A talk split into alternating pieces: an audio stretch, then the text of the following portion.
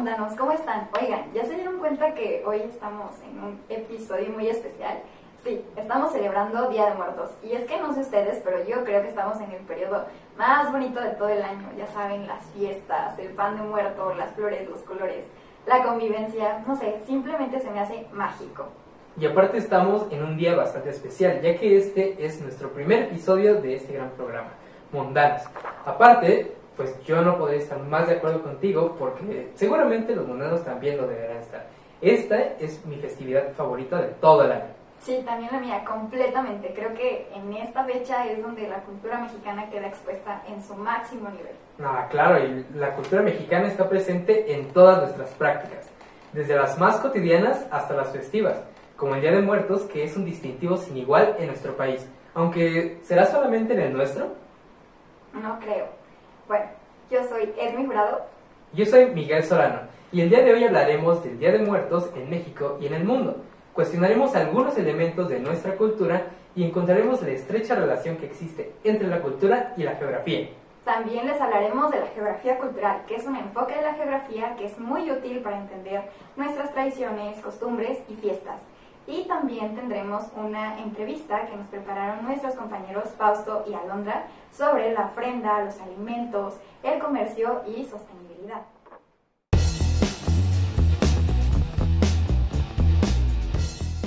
Y ahora que hablamos de la cultura mexicana, sería súper interesante saber cómo es abordada desde la geografía. Pero Edmi, sabemos que tú estudias en la nueva carrera de la UNAM, Geografía Aplicada. Así que me gustaría saber cómo es eh, percibida la geografía cultural desde tu carrera. Es muy interesante. En nuestra carrera, en el tercer semestre, cursamos esta asignatura, Geografía Cultural. Y pues bueno, nosotros entendemos que la geografía cultural, más que ser una rama de la geografía, es un enfoque de la geografía. Por lo tanto, los objetivos de la geografía cultural son los mismos que la geografía, solo que desde otro enfoque, uno cultural. Órale, está muy interesante porque de hecho en el Colegio de Geografía se maneja más como una rama de la geografía y se imparte en dos semestres como materia optativa. Lo que tienen en común es que, bueno, no deja de ser una forma de hacer geografía. Completamente, pero oye, todo esto, ¿qué es cultura? Ah, bueno, pues la cultura es una manera en la que una comunidad interpreta el mundo y actúa en consecuencia. Puede ser lo que nos da identidad o una forma de vivir.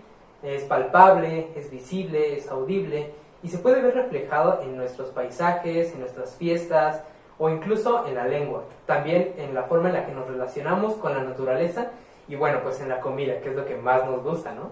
Completamente. Oye, pero por ejemplo, todo esto que estamos viendo aquí es cultura material, pero también existe la cultura inmaterial, que es todo eso que no podemos tocar, pero que nos llena de identidad. Por ejemplo, nuestras creencias, mitos, leyendas, anécdotas. Y es que, o sea, ahorita que lo mencionas, creo que es lo que le da ese sabor, ¿no? A, todas estas festividades que de seguro nos lo contaban cuando éramos más pequeños. Pues, ¿qué sería de la cultura mexicana sin sus leyendas como el charro negro o la llorona o incluso las costumbres, ¿no? Como el poner la ofrenda. Pero, ¿tú conoces alguna otra creencia en torno a Día de Muertos? Sí, claro que sí. Por ejemplo, ahorita hablabas de la ofrenda y yo sé que, o sea, está bien que pongas tu ofrenda, pero tienes que poner un caminito de flores de cempasúchil de la puerta de tu casa a la ofrenda para que la persona a la que estás dedicando la ofrenda pueda ir por ese caminito y llegue hasta la ofrenda. Órale, esa no me la sabía y creo que, bueno, la verdad es que sí deseo que cuando muera, que espero que no sea muy pronto, ponga en mi caminito porque pues no quiero quedar en mi colonia a las 12 de la noche antes de entrar a mi casa. no, ojalá. No. Oye, pero bueno, ahora vamos con la cápsula que nos prepararon Fausto y Alondra, donde van a entrevistar a la doctora María José Ibarrola.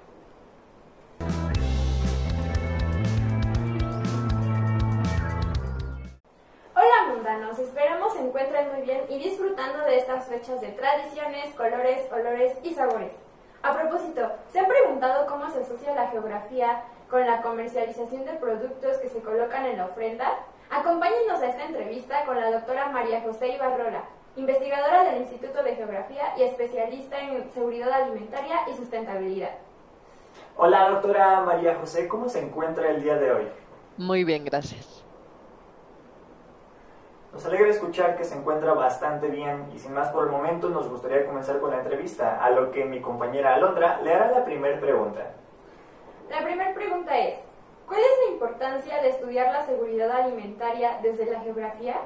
Lo que permite estudiar a la seguridad alimentaria desde la geografía es tener este, este enfoque integral y sistémico para poder entender no solo a, la alimentación desde la demanda de alimento o desde el consumidor, sino integrar todos los factores que, que influyen en la seguridad alimentaria, que son no nada más lo que la gente está comiendo, sino eh, dónde se produce el alimento, en el territorio donde se produce, cuáles son las implicaciones, los efectos tanto positivos y negativos de esa zona que se, donde se produce el alimento, cómo ese alimento llega hasta el consumidor y las implicaciones que tiene dentro de esta población, ¿no? Entonces la geografía es la plataforma que el enfoque que permite entender todas las implicaciones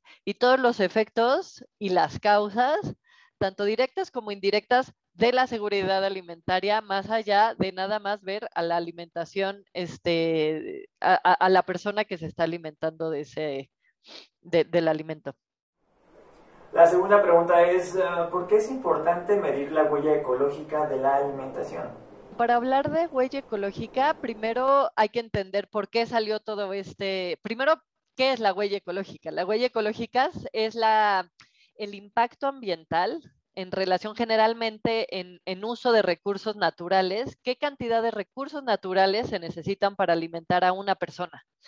Eh, todo esto viene desde, bueno, desde varios estudios que se han hecho en las últimas décadas, no, bastante reciente eh, la importancia, de hace como 20, 30 años, en el que ya se ha visto que el impacto ambiental de la alimentación es la actividad humana que tiene este mayor impacto en el planeta.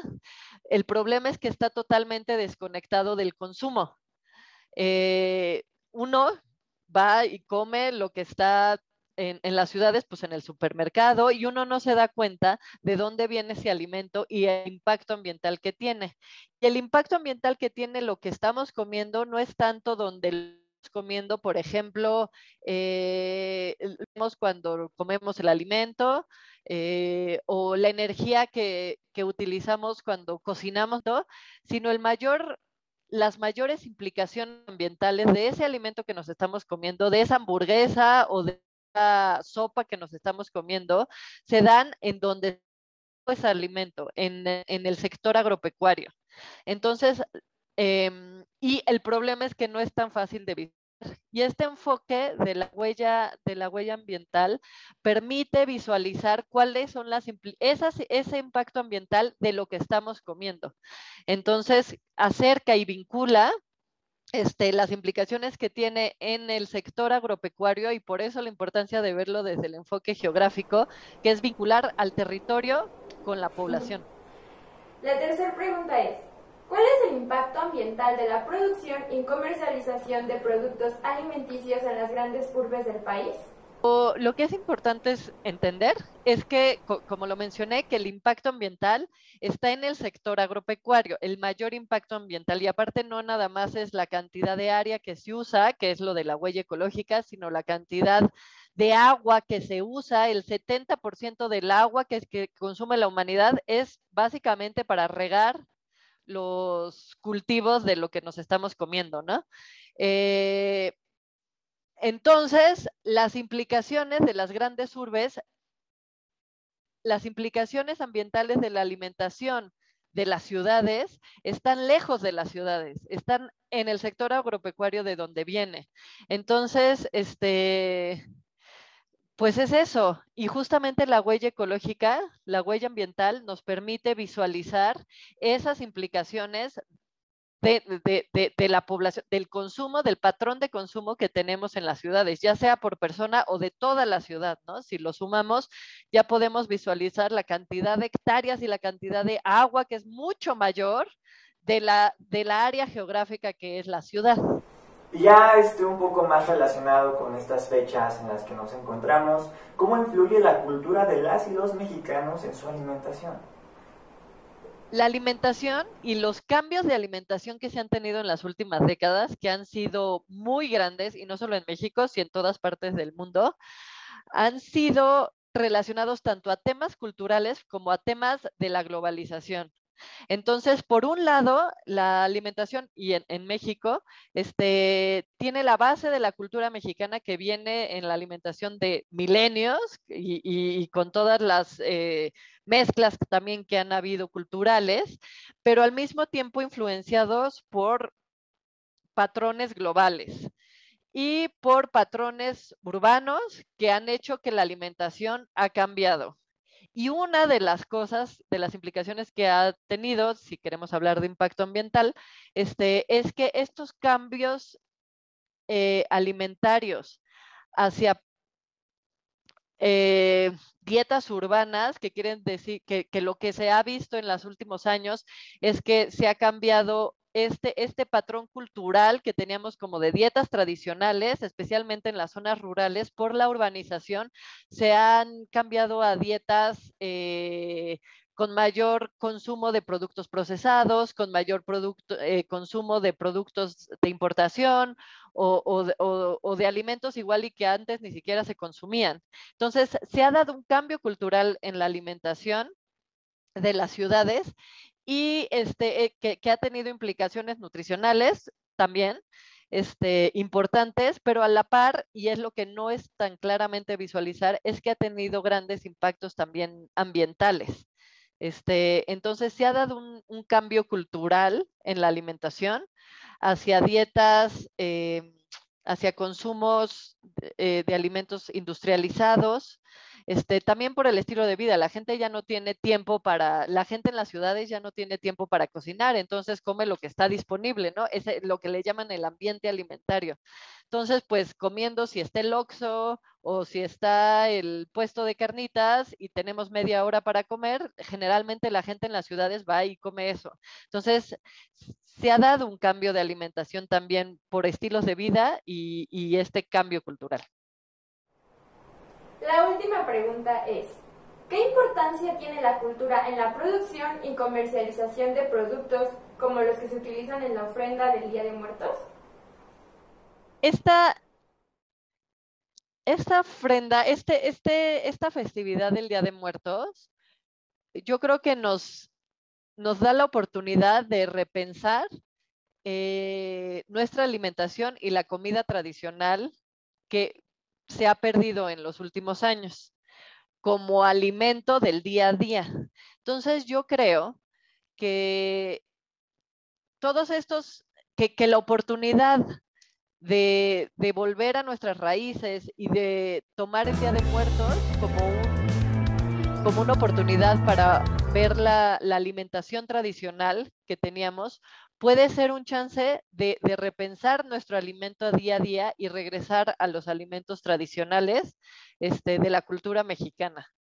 Eh, que la mayoría no solo tiene beneficios nutricionales, sino también tiene eh, beneficios en, en la reducción del impacto ambiental en general. Bueno, doctora, eso es todo. Esas son todas las preguntas de la entrevista y no queda más que agradecerle por su tiempo y por su información. Sin más por el momento, le deseamos un excelente día y que, que pase unas muy bonitas fechas. Hasta luego. Mundanos, esperamos que hayan disfrutado de esta cápsula mientras están calientitos en su casa disfrutando de un pan de muerto. Hasta luego. Adiós.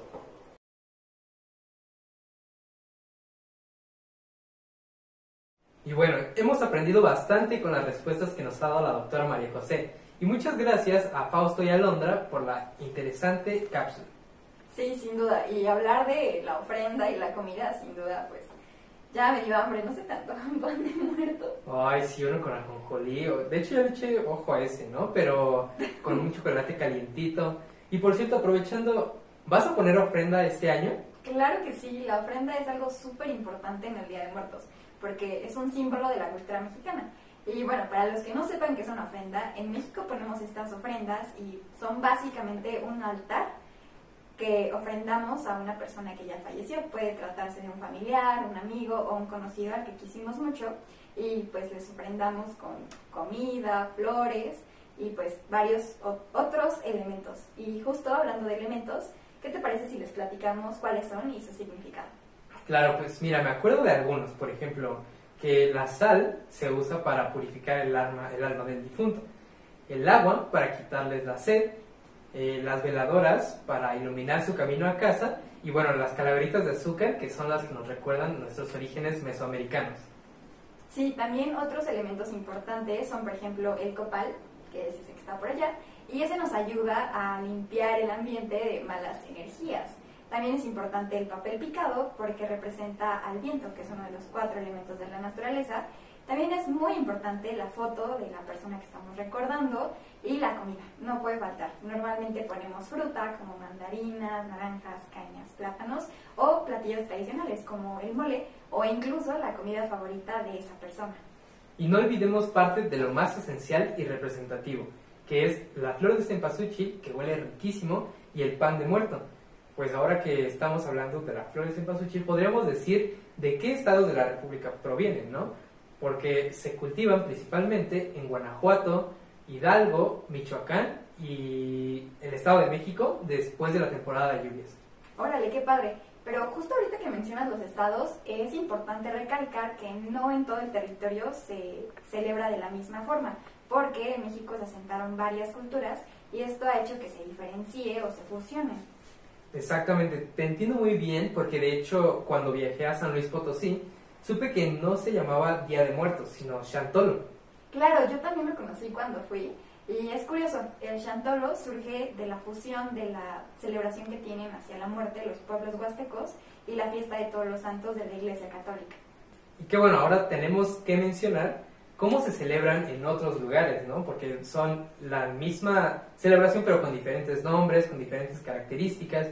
Y un ejemplo podría ser que los caribeños también tienen ese día para celebrar a sus difuntos llamado el Día de Todas las Almas. Y también se celebra el 2 de noviembre.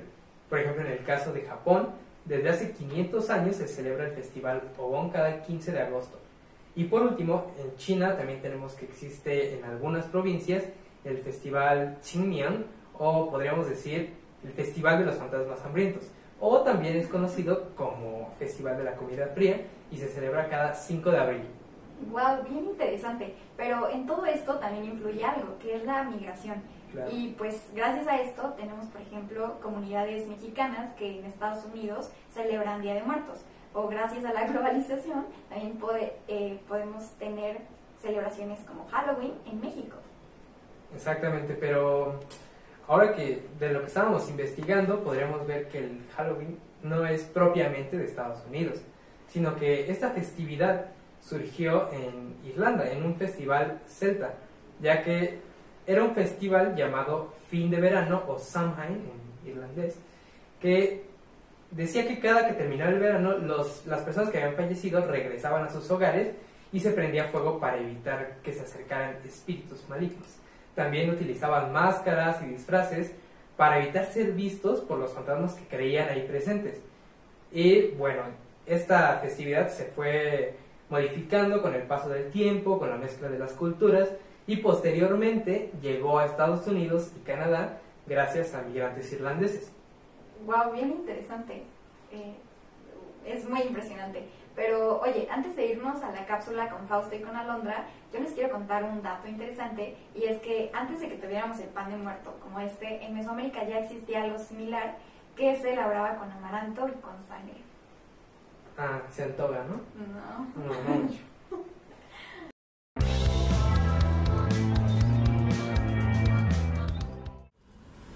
Hola mundanos, el día de hoy mi compañero Faust y yo estamos muy emocionados porque nos encontramos en una de nuestras fechas favoritas. Amamos los olores de las flores y los colores brillantes del papel picado.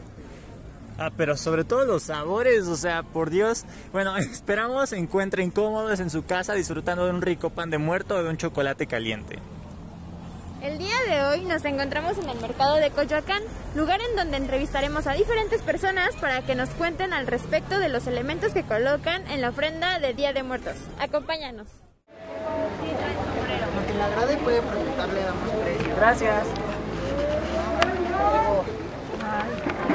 Bueno, mundanos, aquí está nuestra primera entrevista. Mi nombre es Alondra. ¿Cuál es el suyo?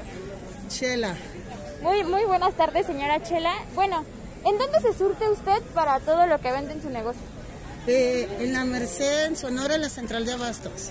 ¿Cuánto tiempo le toma elegir todo lo que va a vender? Uy, casi toda la mañana. ¿En un solo día se surte? Sí. Vaya. ¿Y qué son las cosas que más vende? Las veladoras, las calaveras, el pan de muerto que ahorita no tengo, pero ya mañana ya tenemos, primero Dios. El papel picado, las veladoras, las calaveras de dulce, de camote, de gomita, de chocolate. ¿Qué personas son las que más le compran? ¿Niños, De jóvenes? todo tipo de gente, desde niños, jóvenes, personas mayores.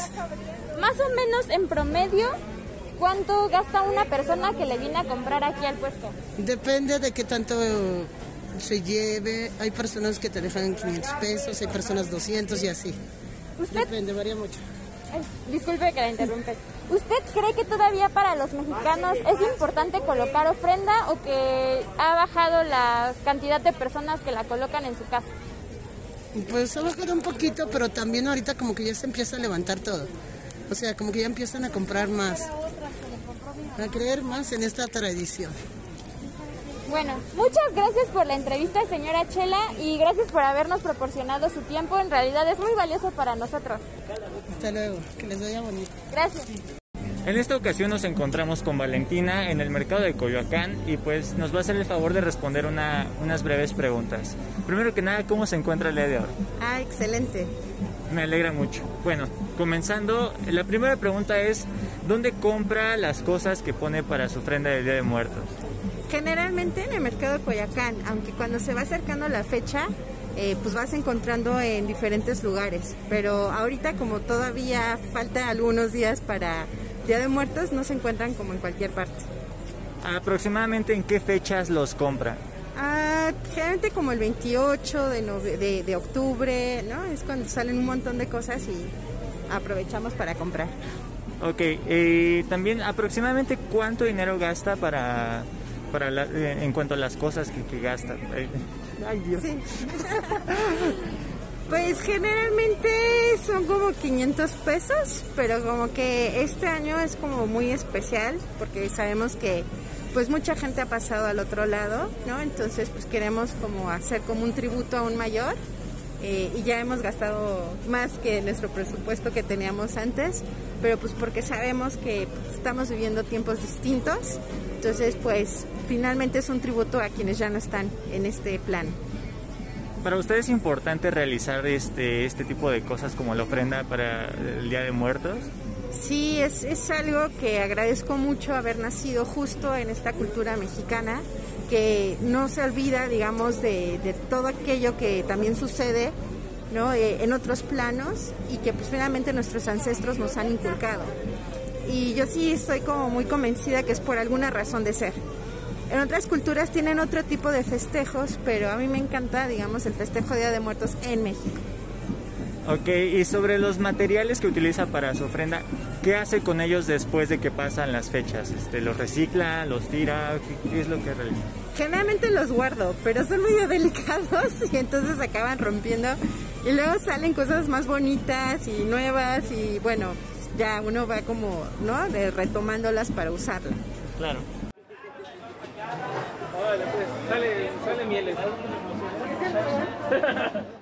Hola, mi nombre es Alondra. ¿Cuál es el tuyo? Sebastián, mucho gusto. Bueno, ¿en dónde te surtes todo para todo lo que vendes, pues? Eh, de diferentes, por ejemplo, el papel picado viene desde Michoacán, las velas de aromatizadas vienen desde Puebla, la calaverita igual viene de Puebla, este, por ejemplo, todo el barro viene desde Oaxaca, de diferentes lugares y la mayoría del papel picado de en bolsas viene del centro. Ok, entonces viajas hasta esos lugares para comprarlo y Eh, venderlo. viajamos para escogerlo y ya nos lo mandan a nosotros. Wow. Sí, todo el papel picado está hecho a mano por artesanos. En promedio, ¿cuánto es lo que gasta un cliente en tu puesto? Eh, en promedio, pues el más chico eh, usualmente se llevan de 100 pesos a 120 y por ejemplo llegan a llevarse hasta 500 mil pesos luego. Se llevan más en copal, que es para prender a los- muertos en estas fechas. Eh, ¿Cuánto tiempo te tardas en surtir? En surtir me tardo, por ejemplo, puede ser toda una, toda una mañana. Ya en la tarde vengo para acá. La edad de los clientes, más o menos, eh, ¿cuál es el promedio? Eh, por ejemplo, ahorita ya son más de edad de como de 20 añeros y le siguen los, pues ya los señores de 30 a señoras ya de 60, 50 años. Sí, de hecho ahorita ya los veinteañeros son los que se llaman más copal, más cosas artesanas. Oh, ya. ¿Y consideras que la compra ha ido aumentando con los años, ha ido disminuyendo? Eh, depende, por ejemplo, mm, va este año pasado que, el que pasó, pues sí fue disminuyendo mucho por la pandemia. Y ahorita ya se está volviendo a subir. Ah, qué bueno. Bueno, ¿consideras tú que esta tradición es importante? Claro, claro que sí, porque trae mucha, es mucha cultura. Este, desde años, desde añísimos, y pues sí es muy importante que siga la, la tradición, porque pues de hecho hasta se siente la energía, la vibra de muertos, cuando se siente la gente que ya no está con nosotros en estas fechas, se siente muy mágico de hecho. Bueno, muchas gracias por contestar estas preguntas, es muy valioso para nosotros, que tengas un bonito día. Gracias igualmente. Qué interesante las respuestas que nos han dado las personas que entrevistaron a Alo y Faust. Sí, súper interesante. Además, pues se recalcó muchísimo que en estas fiestas y fechas la comercialización de productos está en su máximo esplendor. Sí, aparte toda la derrama económica que genera celebrar esta festividad. Sí, completamente. Justo eh, es importante recordar las cadenas de valores y el proceso económico. Pero, pues ya que mencionamos lo de las cadenas de valor, ¿por qué no mejor explicamos qué es específicamente? Pues mira, una cadena de valor es uno de los eslabones del proceso económico. Todo proceso económico inicia con la extracción de materia prima que se ve sometida a un proceso de industrialización, luego hay una distribución, un consumo y un desecho. Y el desecho es muy importante porque eh, va a determinar qué tan sostenible o no es nuestra práctica o actividad. Exactamente, y se busca que todo este proceso también sea sostenible desde el principio. Sí, de hecho este es uno de los principios de la economía circular, por. Pero bueno, ya que estamos hablando de la comercialización, vamos a hablar acerca de los elementos de la ofrenda, porque detrás de cada uno hay una larga historia. Sí, bueno, se me va a antojar bastante, pero podemos ir a ella. Sí, bueno, ya estábamos hablando un poco del amaranto y es que es uno de los productos más utilizados, por ejemplo, para elaborar calaveritas como esta. Y eh, este es producido principalmente en Puebla, Ciudad de México, Estado de México y Tlaxcala. Ay, qué rico, pero es que a mí me gustan todavía más las calaveritas que en vez de estar hechas de pura azúcar, son de amaranto. La verdad es que están muy creativas, ¿no? Ay, ya se ve, esta hasta tiene su sombrerito. sí, es cierto. bueno, pero este, hay algunas que incluso les ponen dientes de cacahuate, eso sabe muy rico. Hoy, ahora que mencionas el cacahuate, este es un fruto imprescindible en la ofrenda mexicana. Y bueno, también podemos explicar de dónde viene, ¿no? Ya que este se cultiva principalmente en Sinaloa, Chihuahua, Puebla, eh, Morelos, Guerrero, Oaxaca y Chiapas. Sí, pero hay otras cosas que se producen en Oaxaca, ¿sabes qué? Se, creo que se cultiva una inmensidad de cosas ahí, pero tú puedes decirnos qué.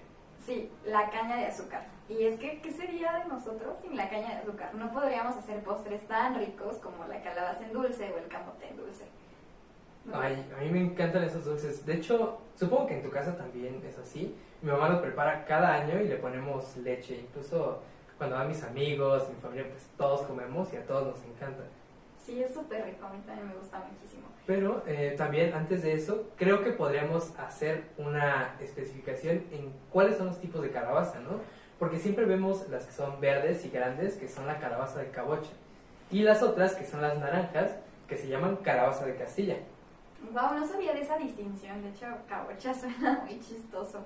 Pero a todo esto, ¿de dónde vienen las calabazas que se producen en México? Son de Sonora principalmente. Ese es el estado líder en la producción de calabazas. Y de hecho, muchas de estas se envían a Estados Unidos. Eh, pues vemos que las usan para cortarse y les ponen como lucecitas abajo para que se, sea todo más temático, ¿no? Con el Halloween. Sí, claro que sí. Oye, pero también en la Ciudad de México existe una variante, no sé, pero en el sur de la Ciudad de México he visto que hay algo que se llaman chilacayotes y a los chilacayotes les sacan el relleno y hacen algo similar y les ponen una velita y es muy curioso. Pero, eh, bueno, hablando de estos postres, no hemos mencionado de dónde viene el camote. Y los estados líderes en producción son Aguascalientes, el Estado de México, Nayarit y Michoacán.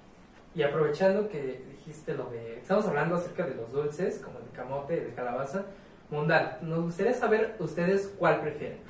¿El dulce de camote o el dulce de calabaza? Porque sabemos que a muchos nos disgustan algunos sabores, pero nos gustaría leerlos. Entonces nos pueden escribir en los En los comentarios de. YouTube. Sí. Eh, oye, pero se nos está olvidando algo, ¿no? Pues antes de que pasemos a otra cosa, siento que existe otra fruta de temporada que a los mundanos seguramente les encanta. Ay, claro que sí, las mandarinas. Exactamente, existen infinidad incluso de postres o también hacen como frappés de mandarina, creo que a muchos les gustan. Yo no he visto frappés de mandarina, deben saber buenas.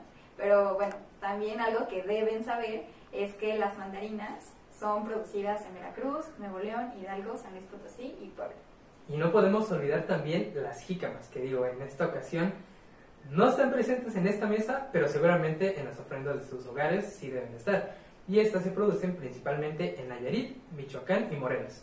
Sí, oye, pero ahora sí, hay que hablar de esto. Ah, el pan, pues cómo se nos estaba olvidando, ¿no? Claro que sí, el pan de muerto es súper importante en estas fiestas. Pero ¿qué sería del pan de muerto sin el trigo? Por eso hay que saber que los principales productores en México son Sonora, Baja California, Chihuahua, Guanajuato y Michoacán. Pero por cierto, Mike, ¿tú conoces qué son los golletes? Mm, ¿Golletes? Sí. ¿Es una variante de perro chihuahueño? No, no, no, no. Los golletes son una, como una dona rosa que es un poquito dura y está escarchada de azúcar. Y bueno, estas las colocan en las ofrendas y las ponen dentro de una caña y simulan un zompantli, que es el lugar donde insertaban los cráneos los pueblos mesoamericanos. Órale, se escucha súper interesante y no cabe duda que todos los elementos que se ponen en la ofrenda, así como las formas de celebrar Día de Muertos, varían geográficamente. Sí, completamente. Por ejemplo, esta tradición de los golletes es representativa de las alcaldías Milpalta, Tláhuac, Xochimilco e Iztapalapa. Pero tampoco podemos dejar de lado las flores, porque dentro de ellas están la nube, el clavel, el lirio, el crisantemo y la flor de cempasúchil, que si bien ya mencionamos los estados que producen mayor cantidad de flores de cempasúchil aquí en México, pero no hemos mencionado que China es el principal productor de flores de cempasúchil para uso industrial, con tres cuartas partes de todo lo sembrado en el mundo. ¡Wow! Oye, pero ya casi vamos a acabar y faltan algunos elementos. Unos de estos son, por ejemplo, el papel picado. Y los principales productores son Jalisco, Michoacán, Puebla y Oaxaca. También el copal, que sirve para limpiar de malas vibras, es una resina de un árbol y se produce principalmente en Michoacán, Oaxaca y Chiapas. O bien las calaveras de alfeñique, que son producidas principalmente en Puebla y en Oaxaca. No inventes, Mike, ya de estar hablando de esto ya quiero ir a celebrar y festejar porque de verdad me encanta Día de Muertos. Espero que hayan disfrutado mucho este episodio y estén tan emocionados como nosotros. Deseamos que pasen un muy bonito Día de Muertos en compañía de toda su familia, recordando a sus seres queridos. También nos gustaría saber de dónde nos escuchan y cómo es que celebran Día de Muertos en sus hogares. Nos vemos la próxima. No olviden seguirnos y activar las notificaciones para que no se pierda ningún episodio. También darle like y compartirlo con todos sus amigos. Nos vemos en la próxima. Saicien. Tschüss.